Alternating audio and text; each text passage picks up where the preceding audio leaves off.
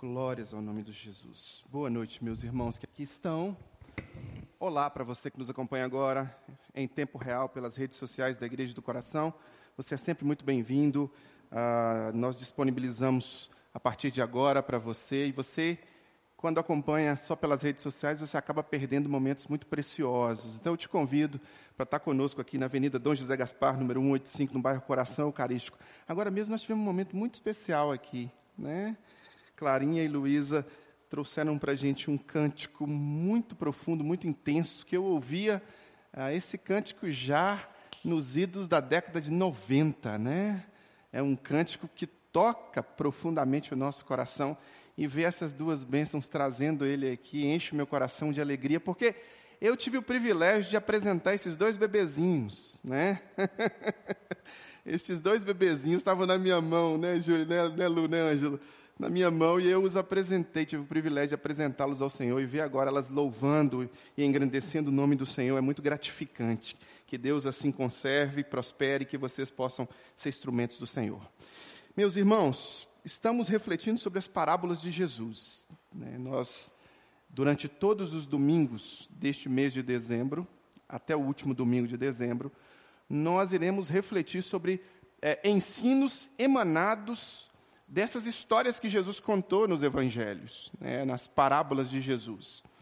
Ah, domingo retrasado, nós vimos, nós aprendemos com a parábola do filho pródigo. Né? A parábola do filho pródigo nós a estudamos domingo de manhã, e à noite eu trouxe uma reflexão. Né? Nós estamos aprendendo de manhã na escola bíblica dominical, estudando, destrinchando a palavra, onde todos podem perguntar, onde nós podemos fazer ali um, uma edificação mútua, no sentido de que todos podem cooperar com o um crescimento e edificação e aprendizado, porque às vezes a gente que prepara o estudo vê uma coisa e a outra pessoa percebe uma outra coisa e fala e isso acrescenta, isso edifica o todo, né?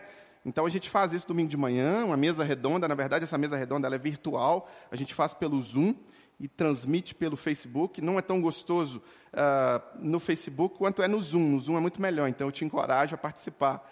E à noite eu estou refletindo sobre esta mesma parábola e eu estou dando uma perspectiva diferente daquilo que foi estudado, ou vice-versa. Né? Na semana retrasada vimos a parábola do filho pródigo de manhã e à noite. Na semana passada nós vimos a parábola do credor incompassivo, né? à noite. E hoje pela manhã nós a destrinchamos, né? Karina trouxe um estudo bíblico na escola bíblica para gente sobre esta parábola. E agora à noite, nesse momento, assim, aprendemos muita coisa com a parábola do filho pródigo, aprendemos muita coisa com a parábola do credor incompassivo. Com a parábola do filho pródigo, nós, nós temos aprendido a respeito do perdão de Deus, nós temos aprendido a respeito do nosso reconhecimento, da graça divina, eh, do reconhecimento nosso de lugar de pecador, de como os religiosos podem ser, se achar né, podem imaginar que são melhores do que o, os outros, é, é, e aí nós não podemos cair nessa tentação. Na parábola do credor incompassivo, como nós aprendemos? Eu estou chamando de credor incompassivo, mas eu acho que nós chamamos de outra coisa. Nós chamamos de quê? De servo impiedoso. É porque a NVI traduz com servo impiedoso. Ah, está aqui na minha, está aqui atrás, aqui, né? Parábola do servo impiedoso, isso mesmo. Servo impiedoso, nós aprendemos como nós não podemos ser é, é, é nos achar no lugar de Deus, porque Deus nos perdoa tanto. Fizemos um cálculo até com os talentos, e hoje a gente vai continuar fazendo cálculos, né? Rafael, que é o meu perito de matemática, está aí, eu estou até preocupado, porque cada cálculo que ele faz, eu pensei, na hora que eu falei, eu falei, o Rafael vai fazer o cálculo. Batata, Rafael fez o cálculo. Pois bem, você não fez tão errado. Porque eu esqueci, meus irmãos, de colocar o ano bissexto. então, meu cálculo deu 200 anos a mais. então, deixa eu corrigir aqui. Dá 200 anos a menos aquele cálculo, porque eu calculei cada ano de 365 dias. E o Rafael me ajudou a enxergar isso. Por isso que eu digo, Rafael é o meu assessor aí de, de matemática. Mas a gente vai continuar fazendo os cálculos hoje. Parábola dos talentos, capítulo 25 de Mateus. Começamos a falar sobre talento na semana passada. Você que é estudante da Bíblia, você sabe, a palavra talento do português, ela é extraída dessa palavra talento uh, do grego, né? E nós chamamos de talento aqui é as nossas habilidades, é aquilo que Deus nos deu para para viver no mundo e às vezes ganhar dinheiro com isso, e às vezes uh, prosperar as nossas vidas pessoais e, e termos a, a, possibilidade de sermos vistos através dos nossos talentos, mas aqui na Bíblia, talento é uma unidade monetária, é a unidade monetária mais cara, a unidade monetária mais preciosa, a unidade monetária mais alta que se tem notícia aqui nesta, nesta época. A dracma é mais barata, todas as outras moedas daquela época eram mais baratas que o talento. O talento era muito mais alto, equivalia a 35 quilos de prata. E aí Jesus conta uma parábola, né? Versículo 14 do capítulo 25, parábola dos talentos. Diz assim a palavra do nosso Deus, você que nos acompanha pelas redes sociais, está aí na sua tela. E também será como um homem, e também, deixa eu só dar uma explicação sobre esse também aqui. Jesus está falando sobre o reino de Deus, e aí ele conta algumas parábolas. O reino de Deus é semelhante a isso, o reino de Deus é semelhante àquilo, o reino de Deus é semelhante àquilo. E aí agora ele vai e fala: o reino de Deus é semelhante a. E ele conta essa parábola. E também será como um homem que, ao sair de viagem, chamou seus servos e confiou-lhes os seus bens. A um deu cinco talentos, a outro dois e a outro um. A cada um de acordo com sua capacidade. Em seguida partiu de viagem. O que havia recebido cinco talentos saiu imediatamente, aplicou-os e ganhou mais cinco. Também um que tinha dois talentos ganhou mais dois. Mas o que tinha recebido um talento saiu, cavou um buraco no chão e escondeu o dinheiro do seu senhor. Depois de muito tempo, o senhor daqueles servos voltou, acertou contas com eles. O que tinha recebido cinco talentos trouxe outros cinco e disse: O Senhor me confiou cinco talentos. Veja, eu ganhei mais cinco. O Senhor respondeu: Muito bom, servo bom e fiel. Você foi fiel no pouco, eu o porei sobre o muito. Venha e participe da alegria do seu Senhor. Veio também o que tinha recebido dois talentos e disse: O Senhor me confiou dois talentos. Veja, eu ganhei mais dois. O Senhor respondeu: Muito bom, muito bem, servo bom e fiel. Você foi fiel no pouco e eu porei sobre muito. Venha e participe da alegria do seu Senhor. Por fim veio o que tinha recebido um talento e disse: Eu sabia que o Senhor é um homem severo, que colhe onde não plantou e junta onde não semeou. Por isso eu tive medo. Saí e escondi o seu talento no chão. Veja aqui está o que lhe pertence. O Senhor lhe respondeu: servo mau e negligente. Você sabia que eu colho onde não plantei e junto onde não semeei? Então você devia ter confiado o meu dinheiro aos banqueiros, para que quando eu voltasse recebesse de volta com juros.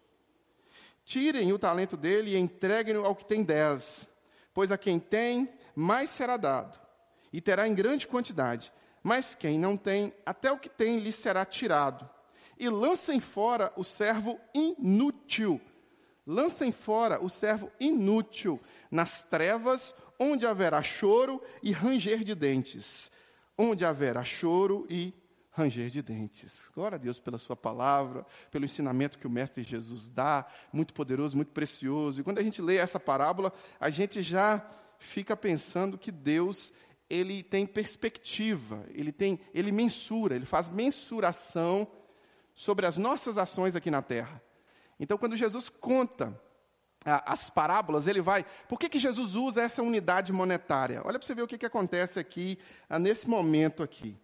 Jesus, ele, ele, ele, fez, ele fez aplicação de novo numa parábola dele com relação ao dinheiro. Porque o dinheiro é fácil das pessoas compreenderem, né? Se você for ver na Bíblia, Jesus fala mais a respeito do dinheiro do que a respeito do inferno. Porque o amor ao dinheiro é raiz de todos os males. E, e a quantificação da vida, por vezes, ela se dá através da, da, das unidades monetárias nos, nos, países, nas cidades. Então, Jesus pega e conta uma parábola, ele, ele, ele traz essa parábola usando a unidade monetária para nos ensinar. Eu quero só voltar para você aqui no que nós fizemos ano, semana passada. Um talento, vamos pegar um talento. Um talento Parece que quando você lê a parábola, se você não estiver atento a essa unidade monetária, você perde a intensidade do ensino. Um talento equivalia a 6 mil denários ou dracmas. Cada dracma ou cada denário equivaleria a um turno de trabalho, um dia de trabalho de um trabalhador. Então seriam um talento seria 6 mil dias. Então, quando Jesus, quando Jesus conta que esse Senhor chega e coloca um talento na mão daquele servo, né, do, do, o que ele confiou menos, ele colocou 6 mil dias de trabalho.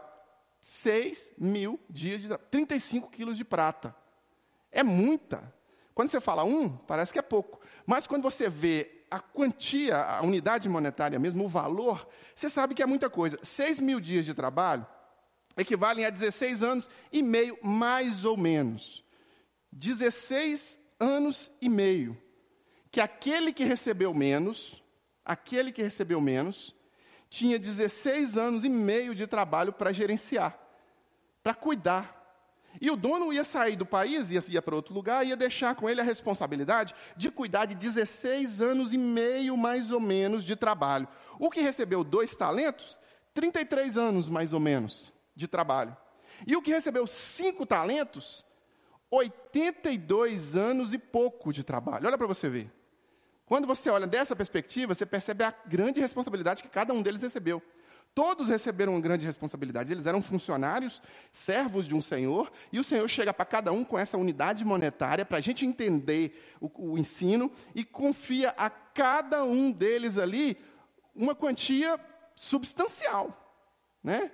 Depois eu vou tentar transferir isso aqui. Vou tentar, não, vou dar essa tarefa para o Rafael. Melhor.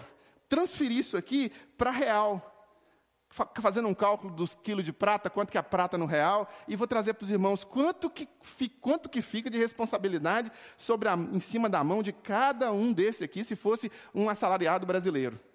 É muita responsabilidade, meus irmãos, não é pouca responsabilidade, não. Você pega o de um talento e fala assim, não, ah, esse aí recebeu pouca coisa. Não, ele recebeu 16 anos e meio.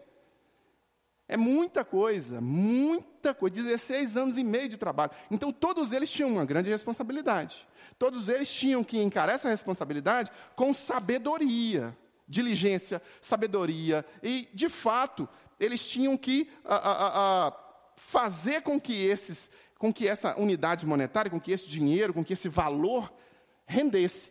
E assim não fizeram. O primeiro, aqui, quando a gente olha para o texto, e eu queria que você olhasse para o texto comigo agora, pensando, o texto tem alguns personagens. O primeiro deles é o Senhor. Então vamos fazer Senhor. Vamos fazer a transferência aqui. O Senhor é esse homem que viaja e que deixa sob responsabilidade do, do servo lá. Na comparação da parábola, o Senhor seria Deus, né? Aí a gente consegue identificar claramente. Você olha para a parábola e fala, não, ele está falando de Deus. O Senhor é Deus. Né? E o que, que o Senhor faz? Confia a responsabilidade. Então o Senhor, ele confia a responsabilidade. Se você olhar para Deus, você vê que Deus confia a cada um de nós. Ele nos criou com a perfeição que só é dele, ele consegue, ele conseguiu nos criar, nos deu liberdade, nos proporcionou estarmos aqui vivendo, né? E nos dá misericórdias renovadas a cada manhã, um caminhão de misericórdias renovado a cada manhã, para que a gente possa, debaixo dessa confiança de Deus, viver as nossas vidas. Aí você vem o segundo servo, o primeiro servo, é o dos cinco talentos. O primeiro servo dos cinco talentos. Olha no versículo 18, oh, perdão, 15. No, na parte B, a cada um de acordo com a sua capacidade. Então, ele, Deus, olhou para um dos servos, o Senhor olhou para um dos servos e deu a esse servo cinco talentos para ele administrar, para ele estar sob a confiança dele. Cinco talentos. Porque Deus viu no coração dele capacidade para administrar esse talento. Quando Deus olha para o seu servo, o interesse de Deus e a vontade de Deus é que todos nós sejamos servos dos cinco talentos. É que todos nós tenhamos a confiança de Deus e que Deus possa olhar para nós e dizer: esse aí vai me honrar, esse aí vai realmente, ele vai ter a capacidade. Ele é um cara que realmente merece que eu confie a ele mais. O interesse de Deus é que todo mundo, todos nós, colocássemos um sorrisão nos lábios de Deus, que todos nós vivêssemos as nossas vidas de tal forma que quando Deus olhasse para nós, Deus olhasse e visse: servo bom e fiel. Esse servo, ele mostrou-se capaz, ele tem a capacidade de administrar, de ter de mim os cinco talentos. Esse servo dos cinco talentos é o melhor exemplo. Porque ele não só cativa o coração de, do, do, do Senhor, ele capta a atenção do Senhor com as suas boas ações, com as suas boas atitudes, que ele capta também a confiança do Senhor. Assim, esse servo dos cinco talentos é o servo que nós deveríamos nos espelhar nele, nós deveríamos buscar ser como ele. Tem outro personagem que é o servo dos dois talentos. Não se sabe por que este servo não teve a mesma capacidade do outro servo, mas no final das contas, quando termina a história, este servo do do, dos dois talentos, o talento dele foi multiplicado e ele também recebeu do Senhor é, a glória, né? recebeu, olha, muito bom, servo bom e fiel, você realmente foi um cara que fez o que tinha que fazer, você está aprovado, né? você passou no teste, você agora consegue superar é, é, é, essa fase de, de, de, de, de estar só sobre a minha responsabilidade. Agora eu trago você para o lado de cá e você está sendo, você vai ganhar a sua coroa da vida, né? você vai receber o seu, o seu, a sua paga. É um cara que também é, fez o que devia fazer, ele multiplicou o talento dele, ele fez com que o talento pudesse, ao invés de ficar só dois, quando o Senhor voltou, tinha quatro. Não se sabe, eu não sei te dizer por que exatamente, talvez ele tinha alguma limitação que o outro de cinco não tinha, mas ele fez o certo também. E para finalizar, nós temos o servo de um talento. Esse servo de um talento é o que você não deveria se espelhar nele, é o que você não deveria olhar para ele e falar assim: eu quero ser esse cara. Porque esse não, ele não teve eh, essa habilidade de olhar para Deus, olhar para o Senhor, perdão, o Senhor dele, e dizer assim: olha, eu vou agradar o meu Senhor, fazendo com que o talento seja rendido. Ele olhou com outra perspectiva que a gente vai ver daqui a pouco. Mas esse servo, ele não é o servo. Uh, primeiro, porque ele, quando o Senhor olha para ele, o Senhor fala: ah, esse aí, não vou dar cinco para ele, não. Vou dar cinco para ele, não, porque ele já pisou na bola antes. Não vou dar cinco para ele, não, porque ele promete toda segunda-feira. Todo domingo à noite, esse servo de um talento faz um compromisso. Toda segunda ele acorda motivado para cumprir esse compromisso. Mas quando chega na quinta, quarta, ele já desistiu. Todo começo de ano ele fala: não, maratona de leitura da Bíblia. Eu vou pegar e estou lendo. Quando chega no Josué ali, a coisa já degringolou. Esse cara não vai chegar no fim. Esse cara não vai conseguir. Esse cara aí, olha, eu vou fazer, eu vou, não vou dar cinco para ele, porque cinco é muito. Vou dar um talento só. Vou dar um talento para ele. Então a primeira coisa ruim desse servo é que o Senhor olhava para ele e já via que ele não tinha capacidade, porque por causa, não por culpa do Senhor. Não é culpa do Senhor. Quando Deus olha para Adão e fala: Adão, cara, você fez bobagem, Adão.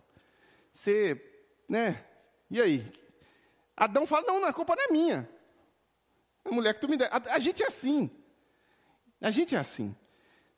Não é culpa do outro, é culpa nossa, somos nós. Quando alguém olha para a gente, é baseado naquilo que a gente plantou. Ontem eu conversava com uma pessoa e essa pessoa dizia assim: Não, mas aconteceu isso, isso, isso com Fulano. Aconteceu isso, isso, isso. Falando de coisas ruins que estão acontecendo com a pessoa, eu disse assim: Uma hora a fatura chega. Uma hora a fatura chega. Gálatas capítulo 6, versículo 7. A gente vai plantando, plantando, plantando, plantando. Chega lá na frente, vem o fruto. Esse servo mal, esse servo inútil, né, ele é considerado servo inútil, a fatura dele é o olhar do seu senhor. O senhor olhava para ele e falou: não, ele não merece. Não vou confiar tanto nele assim, não. Vou dar só um talento para ele e vou esperar, porque eu já sei, eu já até sei o que vai acontecer. Em empresa acontece muito isso. A gente está ali lidando com, com funcionário, quem gerencia a pessoa sabe disso. Você olha para um funcionário e fala: ah, não, não, não, não vou dar essa tarefa para esse, não, porque isso aí, vou pegar o outro, vou dar para o outro. Foi isso que Jesus fez. Foi exatamente isso que Jesus contou aqui. Deus olhou, se agradou mais de um, se agradou mais de outro, mas desse terceiro, não, não. Um talento só para você. Apesar de ser muito, apesar de ser 16 anos e meio. E aí, o final da história é que cada um dos dois primeiros consegue multiplicar. Olha, eles multiplicaram. O que tinha cinco, agora que o Senhor volta, tem dez. O que tinha quatro, agora que o Senhor volta, tem. O que tinha dois, agora que o Senhor volta, tem quatro. O que tinha um, permaneceu com talento enterrado. Aqui está a origem da expressão não enterre o seu talento. Para de falar que eu estou fazendo exercício, que eu não estou. Deixa eu sentar. Vamos lá. Se sentar, eu fico mais calmo. Pronto. É porque o relógio fica chamando a atenção, falando que eu estou fazendo exercício. Não estou, estou compartilhando a palavra. Né? que é um exercício também. Então, o que, que acontece? Esse servo de um talento, olha o que, que o cara fez. O cara, por medo, covardia, insensibilidade, falta de coragem de encarar a realidade da vida, sei lá, o cara pegou e foi lá, cavou um buraco. Ele cavou um buraco e colocou o talento lá no buraco. Enterrou e falou: quando meu senhor voltar, ele sabia que ele tinha que devolver. Ele sabia que ele não podia roubar. Ele sabia que ele morreria. Quando meu senhor voltar, eu vou pegar esse talento e vou mostrar para ele. E foi isso que aconteceu. E aí o senhor voltou e ele apresentou um talento. E ele disse: Eu sei que o senhor é um homem rígido, que o senhor realmente ia cobrar. E aí eu fiquei com medo, não tive proatividade, não tive coragem, não multipliquei, não, eu não gerenciei o talento como deveria ter gerenciado. E aí o céu, tá aí o talento do Senhor. E esse talento não era do Senhor, o Senhor tinha dado para os servos. No final, é, é, é, é, ele arranca esses talentos desses e dá para os que têm mais, né? Então eles acabam sendo premiados com a boa administração e punidos pela má administração dos talentos que o Senhor havia dado para cada um ali. E, e essa é a verdade das nossas vidas, meus irmãos. Essa é a verdade da vida do cristão. O cristão, ele recebe de Deus 86.400 segundos todo santo dia para viver a melhor vida que o Senhor fez para a gente viver. Quando nós nos convertemos a Jesus, Deus nos dá opções de agradar o coração dele cada vez mais, sendo bons mordomos ou sendo bons administradores do templo do Espírito Santo do nosso corpo, das habilidades, talentos, dons e tantas outras coisas que Deus nos dá. Então Deus nos dá toda a nossa vida para a gente vivê-la e quando a gente chegar ao determinado tempo e essa vida vai se encerrar, esse Senhor, dono do ouro e da prata, dono de tudo, dono de cada situação ou de cada uh, pessoa que está sobre a terra, vai voltar e vai encarar cada um de nós e perguntar para cada um de nós como nós vivemos as nossas vidas e como nós aplicamos os nossos talentos. como nós aplicamos os nossos talentos? E aí é que está a questão do cristão. Quando o cristão olha para esse texto, ele tem alguns aprendizados. O primeiro deles, o primeiro deles, o servo útil é produtivo. O servo útil é produtivo. Quando eu olho para esse texto bíblico, eu vejo claramente produtividade. Aqui Deus está falando que Ele tem lá no céu um índice de produtividade de cada um de nós. Quando você olha para o texto, quando você olha para o ensino de Jesus, dos apóstolos, do próprio Deus, e quando você olha para essa dinâmica de uh, lei do retorno, lei da consequência, né? Plantou, colheu. Quando você olha para isso, nós somos quantificados, mensurados. Deus está de olho em cada um de nós e mensurando cada um de nós, a produtividade de cada um de nós como servos dele. O servo útil, ele é produtivo. O servo útil, ele não enterra o talento dele.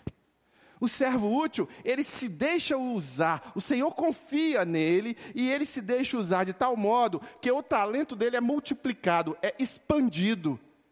Ele não retrocede na vida cristã, ele não diminui no seu compromisso com Deus, ele não ah, quebra os, seus pactos, os seus compromissos que ele faz com a Santa Escritura. Não, ele amplia. Ele está insatisfeito com a sua condição espiritual constantemente. Ele diz assim: Olha, este ano eu consegui alcançar um patamar espiritual muito melhor do que o ano de 2019. Em 2019, eu, eu estava num patamar X. E esse ano, graças ao bom Deus, Eu consegui superar muitas dificuldades que eu tinha em 2019, consegui vencer a inércia, consegui melhorar minha vida de oração, consegui melhorar minha vida eh, de leitura da palavra, de memorização da palavra, de frequência ao templo, de estar conectado aos irmãos, de, de sabe, tantas coisas no meu temperamento, na minha vida, consegui perdoar mais, consegui amar mais, consegui me desprender mais da matéria, consegui uh, ser dizimista, consegui ser ofertante. Deus quebrou o materialismo na minha vida. Eu melhorei tanto, muito. Comparando 2019 com 2020, eu melhorei muito, mas 2021 eu vou melhorar mais ainda. Esse é o servo produtivo, útil. É esse que, se o Senhor tivesse demorado mais um pouquinho, ele tinha feito mais um. Mais um. Sabe, esse de cinco talentos, se, se o Senhor tivesse demorado mais um pouco de tempo, ele teria entregado 15. ele não teria só dobrado, ele teria triplicado. E essa é a perspectiva do cristão.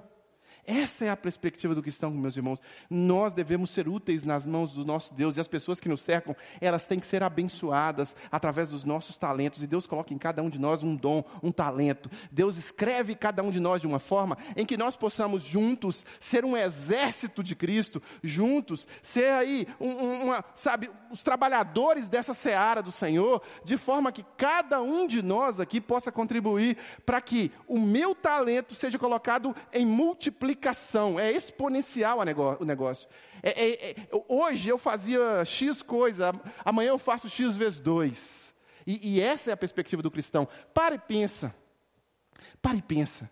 Como é que está a sua vida com Deus hoje? E quando eu digo sua vida com Deus, eu digo que é, suas ações em relação a Deus, porque as ações de Deus em relação a você são cada vez mais exponenciais e ininterruptas. Deus ama você mais, cada vez mais e mais, e as misericórdias dele continuam sendo derramadas sobre você, e etc e tal. Você, você. Ah, pastor, eu me comprometi com Jesus há um tempo atrás, mas hoje, hoje eu tô, eu não estou produtivo. Então, meu irmão, minha irmã, arrependa-se dessa condição e passe a ser produtivo, passe a abençoar pessoas, passe a ser um servo útil que multiplica o talento. E Deus te deu para isso. Você tem em você a capacidade, a capacidade estrondosa, poderosa de ser sal e luz em meio às trevas. E Deus quer usar você para isso. E quando você negligencia isso, você não está sendo servo útil e produtivo. Perdão, você não está sendo servo útil. Quando você não é produtivo, quando as pessoas não olham para você e veem Jesus, quando você não as abençoa com essa luz que emana não de você, mas de Jesus, e ela reflete em você, quando as pessoas olham para você, estão ao seu redor e só veem a mesma coisa: mesquinharia, uh, egoísmo, vaidade, inveja, ciúme, ódio, rancor, fofoca, intriga, blá, blá, blá, blá, blá. Quando as pessoas conseguem ao seu redor testemunhar só é, coisas ruins, não, você não está sendo produtivo. O seu caráter não está sendo trabalhado a espelho, a, a, semelhança do caráter de Cristo, e você não está mudando a sua vida a ponto que as pessoas percebam, está tendo mudança nessa vida, algo está acontecendo. Então, o servo útil, ele é produtivo.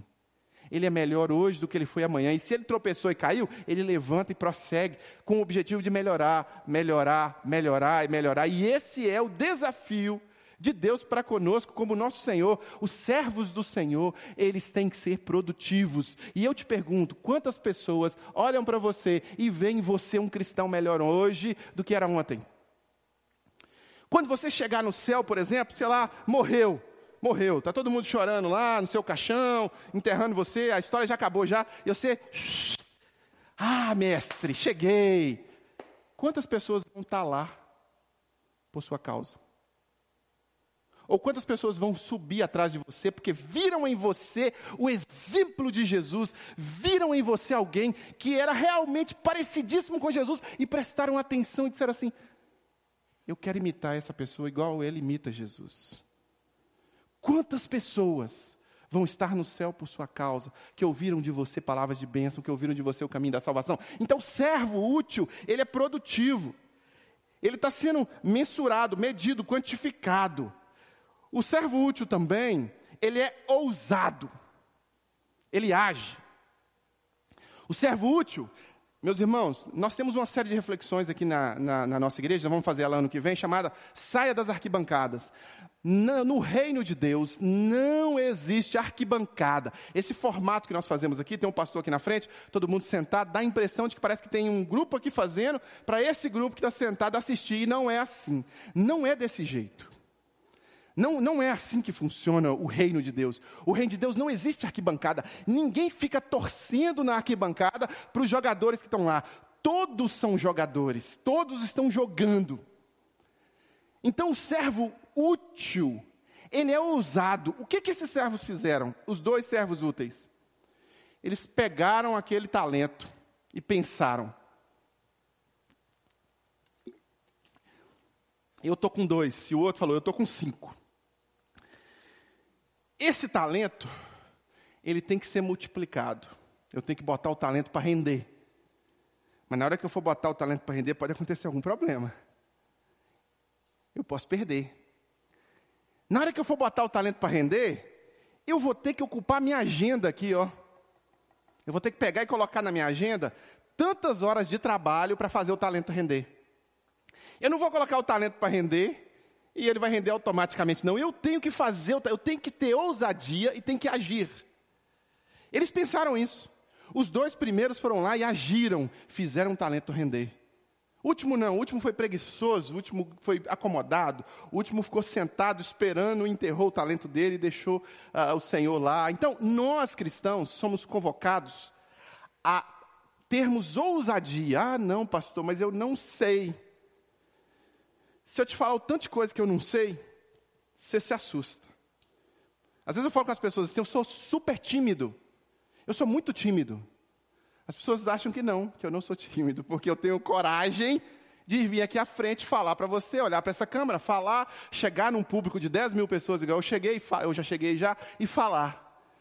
As pessoas falam, não, Charlie não é tímido, eu sou super tímido. Eu sou, eu tinha 35 quilos a menos do que eu tenho agora há quase 20 anos atrás. Karina me engordou, né? Karina me cevou, me deixou mais gordo, 35 quilos. Eu era isso aqui. Agora imagina uma vareta, um varapau assim, de quase dois metros de altura, chegando no restaurante. Todo mundo olhava. Qualquer lugar que eu chegava, todo mundo olhava. E desde pequeno, desde pequeno, não, porque eu nunca fui pequeno, mas desde novo, eu sou grandão. Então eu sou o mais novo da turma e o mais alto da turma. E aí isso fez em mim um bloqueio aqui dentro. E eu sempre tinha vergonha, eu sempre gostava de chegar e sentar. Não sei se vocês percebem, mas às vezes quando eu estou perto de alguém, eu fico com as pernas abertas, ou então eu fico com o joelho dobrado. Para ficar um pouco menor, para diminuir um pouco e não deixar a situação tão constrangedora. Porque ao longo do tempo eu fui desenvolvendo isso. E aí eu desenvolvi essa timidez muito grande. E falar em público, então, nossa Deus, de jeito nenhum. E já pensou falar em público, ir para frente das pessoas falar? Nunca na vida. No dia que uma pessoa me pediu para orar, eu quase desmaiei. Né? A primeira vez, eu quase desmaiei. Falou, ora aí, eu hum, quase caí duro. Mas eu me coloquei como servo do Senhor. Eu aceitei Jesus, me comprometi com Ele. E Deus foi me dando desafios. O Senhor da seara, que confiou a mim o talento, foi exigindo que eu desse novos passos. E aí agora eu estou na sua frente aqui agora, não é porque eu não sou tímido, é porque eu tenho ousadia e ação, atitude para dar um salto por cima da minha timidez, para compartilhar para você a mensagem que Deus quer que você ouça. É só isso. É só isso. É que eu não quero fazer a minha vontade de ficar restrito ao lugar que me limitava a timidez. Não, não quero isso. Eu não quero ser dominado pela timidez, eu não quero ser dominado pelo medo, eu não quero ser dominado, então eu quero fazer o meu talento render. E aí Deus foi multiplicando a confiança dele em mim, à medida que eu fui multiplicando o talento dele também na minha vida. E assim é com cada um de nós. Enquanto você continuar, eu não sei, eu não posso, eu não consigo, eu não isso, eu não aquilo, com covardia, ao invés de coragem e ousadia e ação, você vai continuar estagnado na mesmo patamar, da mesma forma, do mesmo jeito. Então, servo útil, ele age com ousadia. Então, se Deus abrir uma oportunidade para você, entre nessa oportunidade. Entre nessa oportunidade. E sabe como que Deus trabalhou isso em mim, meus irmãos? eu tinha um pastor que saía muito. E ele costumava sair na hora do culto. A comunidade que a gente estava, a comunidade que a gente, que eu congregava, a igreja que eu congregava, a comunidade lá, é, a, demandava muito desse pastor. Então ele saía, por exemplo, estava acontecendo o culto, aí chegava alguém, ah, pastor, tem uma pessoa lá em casa endemoniada, ou tem um não sei o quê, o pastor saía correndo. Várias vezes o pastor saía, na hora do culto, teve uma vez que foi assim, estava cantando a última música, a última música cantando, alguém chegou, o pastor foi lá atender essa pessoa, o pastor virou para mim e falou assim, prega, por favor. E eu peguei o texto, e eu peguei, eu estou com a Bíblia aqui, Hã? Hã? Pastor! Aí o irmão acabou a música e eu. Aí eu fui caminhando em direção ao púlpito. O que, é que eu vou falar, meu Deus? O que, é que eu vou pregar? E foi uma das mensagens mais poderosas que tocou mais o meu coração, foi essa. Eu já preguei ela várias vezes aqui na igreja. Tudo o que Deus faz é muito bom. Nesse dia eu preguei essa mensagem lá. Nesse dia Deus me deu essa mensagem lá. Então, a gente não sabe. A gente simplesmente se limita. A gente simplesmente fala assim: não, não vou ter coragem, não vou multiplicar o meu talento, não vou botar o meu talento em ação. E aí você fica num banco, sentado, como se fosse uma arquibancada. E cristianismo não tem arquibancada. Você tem que ser um instrumento de Deus constante, quer seja dentro da sua família, quer seja onde você esteja, quer seja na sua igreja.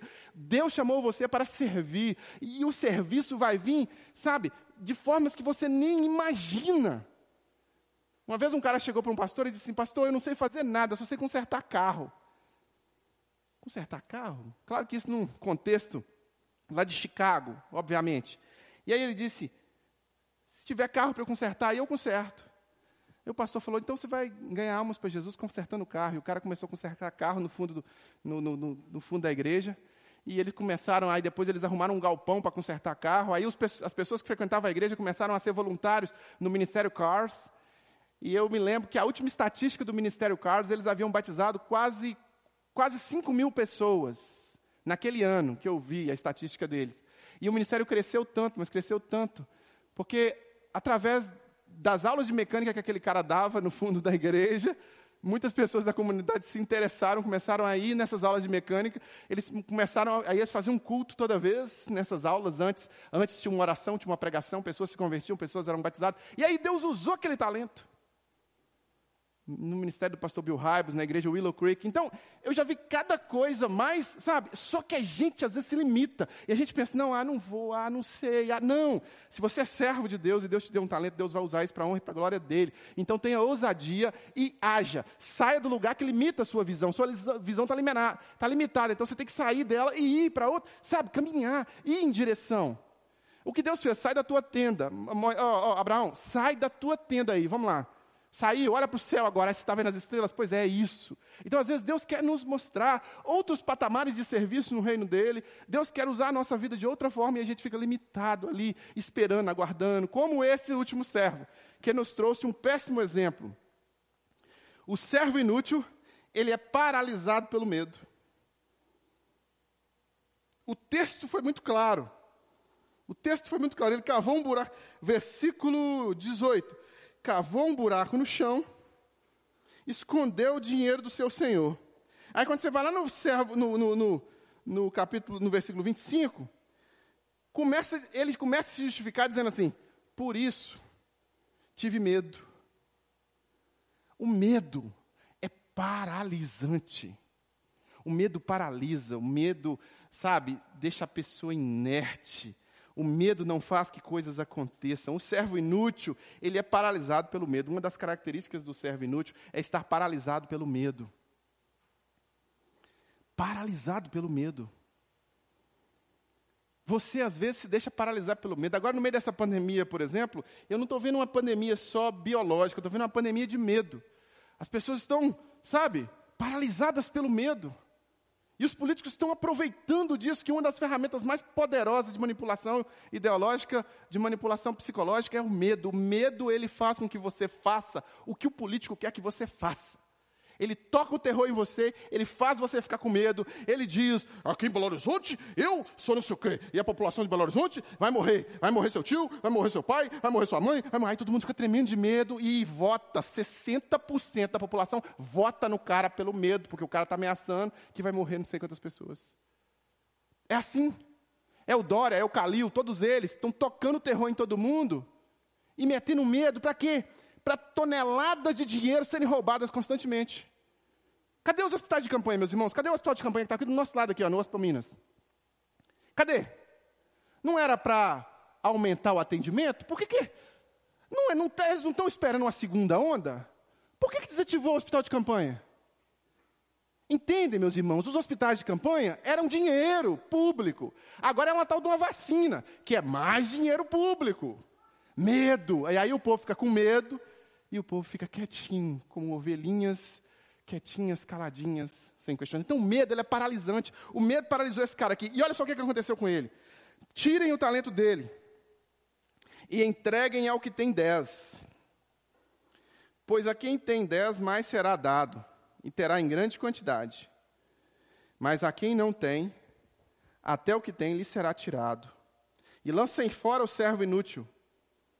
Isso é sério. Isso é sério. Nas trevas. Onde haverá choro e ranger de dentes. O servo inútil não é servo.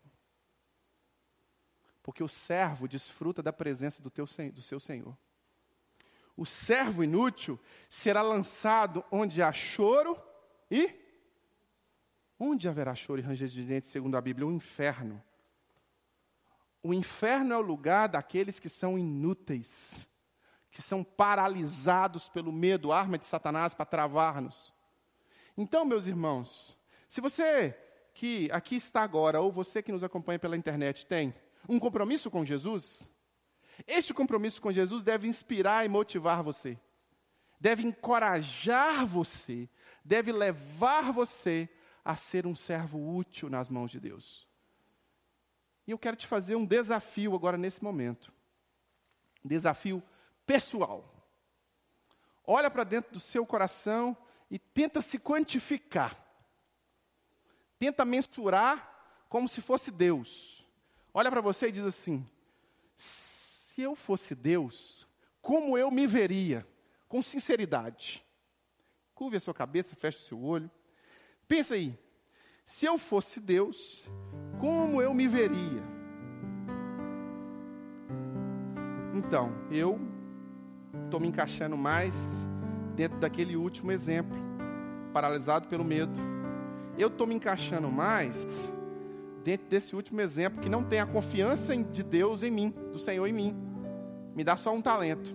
Eu estou me encaixando mais nesse que não não, não tem coragem, não tem ousadia e não multiplica. Então eu estou me encaixando mais aí, e essa é a verdade. Se for isso, meu irmão, comprometa agora com Jesus, se arrependa agora e diga: olha, a partir de hoje eu vou mudar, Jesus. A partir de hoje eu vou ser outro tipo de servo, vou ser o servo útil. Vou ser um servo que as pessoas olhem para mim e vejam que eu estou refletindo a tua luz, que eu estou verdadeiramente sendo um instrumento do Senhor Satanás não vai mais me enredar, me paralisar. Eu não vou mais cair no laço do passarinheiro. Eu não vou mais, sabe, ficar inerte, parado e fazendo de conta que eu sou cristão. Não, eu vou ser um cristão, um servo útil. E ore ao Senhor agora, fazendo este compromisso. Pai, em nome de Jesus, a tua igreja ora agora.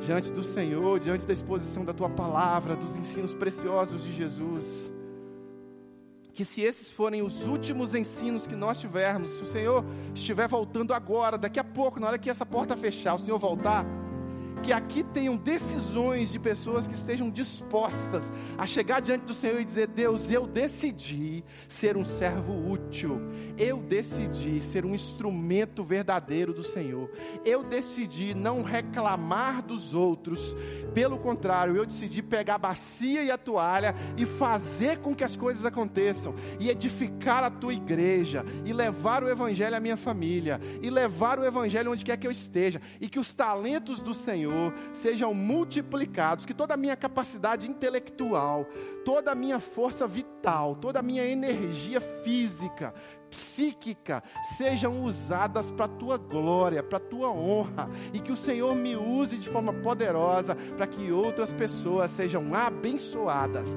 edificadas, alcançadas com o teu evangelho, e que eu, como servo útil, possa multiplicar as bênçãos, multiplicar os talentos, multiplicar a minha capacidade de te servir a cada dia, e que, ó Deus, quando o Senhor olhar para mim e for acertar as contas, eu possa ser visto como como servo bom e fiel que entra no gozo do seu Senhor. Que eu possa ser visto como aquele que realmente honrou o seu Senhor. E que, ó Pai, nós, como igreja do Senhor, possamos desfrutar da instrumentalidade nas tuas mãos, como servos fiéis e que multiplicam os talentos nas tuas mãos, Pai. Que essa seja a nossa realidade essa é a minha oração, não em meu nome, não no nome de ninguém que morreu e ficou enterrado, mas no nome daquele que ressuscitou poderosamente, vencendo a morte e possibilitando que nós também a vencêssemos. Em nome de Jesus. Amém, amém e amém. Meus irmãos, nós vamos cantar uma música. Enquanto cantamos, você pode trazer o seu pedido de oração aqui à frente. Na sua frente tem um papelzinho, tem uma caneta. Você pode, enquanto cantamos, trazer aqui o seu pedido. Já pode começar a preencher aí. Se você tomou alguma decisão, preencha, que nós vamos orar por essa decisão também. E você, você que nos acompanha pela internet, eu quero me despedir de você aqui. Que Deus te abençoe, que Deus seja com você. Se você tomou alguma decisão também, envia para a gente aí o seu pedido de oração. Ore por mim, arroba igrejadocoração.com. Venha participar conosco aqui na Avenida Dom José Gaspar número 185, no bairro Coração Eucarístico, mas você não pode, esteja conectado às nossas transmissões aí sempre, quarta, quinta-feira às 20 horas, domingo 9 da manhã, e domingo 18 e 20 a gente transmite para você aí, para você ser edificado, para você ser abençoado. O nosso interesse é que você receba a palavra, se edifique e cresça. Se você quiser contribuir também, olha, pastor, eu quero contribuir com essa igreja, como é que eu faço? Quero ser um contribuinte, não quero ser só um consumidor do que vocês produzem. Quero contribu contribuir também. Você pode ajudar. Você pode ajudar com as suas orações, você pode ajudar com a sua interação, você pode ajudar compartilhando ah, as, as, os vídeos que a gente faz, compartilhando os textos, curtindo, comentando, e você pode ajudar também financeiramente. Na sua tela tem aí a forma que você pode fazer a sua entrega de dízimos e ofertas através de uma transferência bancária. Se você está ouvindo essa mensagem agora pelo Castbox ou pelo Spotify, você não está enxergando o vídeo, então eu te oriento a enviar um e-mail para financeiro arroba igrejadocoração.com, que a gente vai ter o maior prazer de responder para você como que você pode cooperar com essa obra aqui. Que Deus abençoe você, que Deus abençoe sua família, com o amor de Deus o Pai, comunhão e consolação do Santo Espírito seja sobre sua vida, seja sobre sua casa, seus familiares, e seja sobre uh, uh, todos aqueles que te cercam também. Deus te abençoe, um abraço, até nosso próximo encontro.